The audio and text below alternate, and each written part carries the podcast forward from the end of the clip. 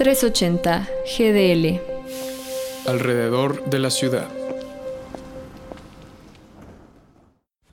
El conocido director estadounidense Quentin Tarantino estrenó en 2012 lo que para mí ha sido su mayor producción cinematográfica, Django sin cadenas, un western de 165 minutos ganadora de Oscar, Globo de Oro y premios BAFTA por mejor guion original para Tarantino y mejor actor de reparto para Christoph Waltz.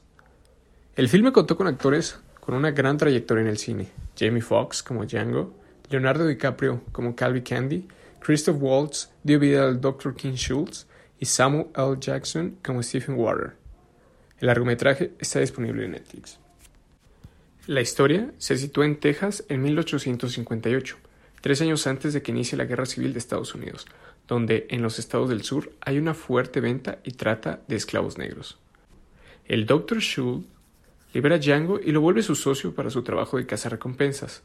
A pasar el tiempo, la amistad crece y ambos emprenden un viaje para liberar también a la esposa de Django. La película de Tarantino exhibe, explota e ilustra el estilo del director, busca siempre violencia y sangre exagerada y dramática. Una estética en las escenas donde el personaje principal siempre sobresale, ya sea por su caracterización o actuación, y distintos puntos de vista en sus tomas, que es la relación entre un personaje y cómo ve una situación. Aunque el punto fuerte es el reciclaje de actores, para muchos podría ser un punto negativo. Para mí es saber que si algo funciona, se mantiene. Y la calidad de la actuación del filme lo reafirma Samuel L. Jackson, que sobresale siendo un esclavo que detesta a aquellas personas negras con privilegios, un DiCaprio que moldea su actitud ante la situación, Jamie Foxx que hace evolucionar al personaje liberado, y Christoph Waltz, el mentor indirecto del protagonista, aquel que lo guía y va hasta el mismo infierno con su amigo, aunque no tenga nada que ganar.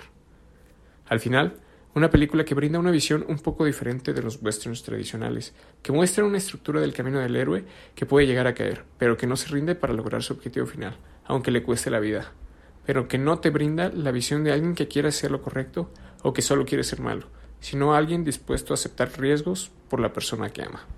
Soy Sebas Méndez para 380 GDL.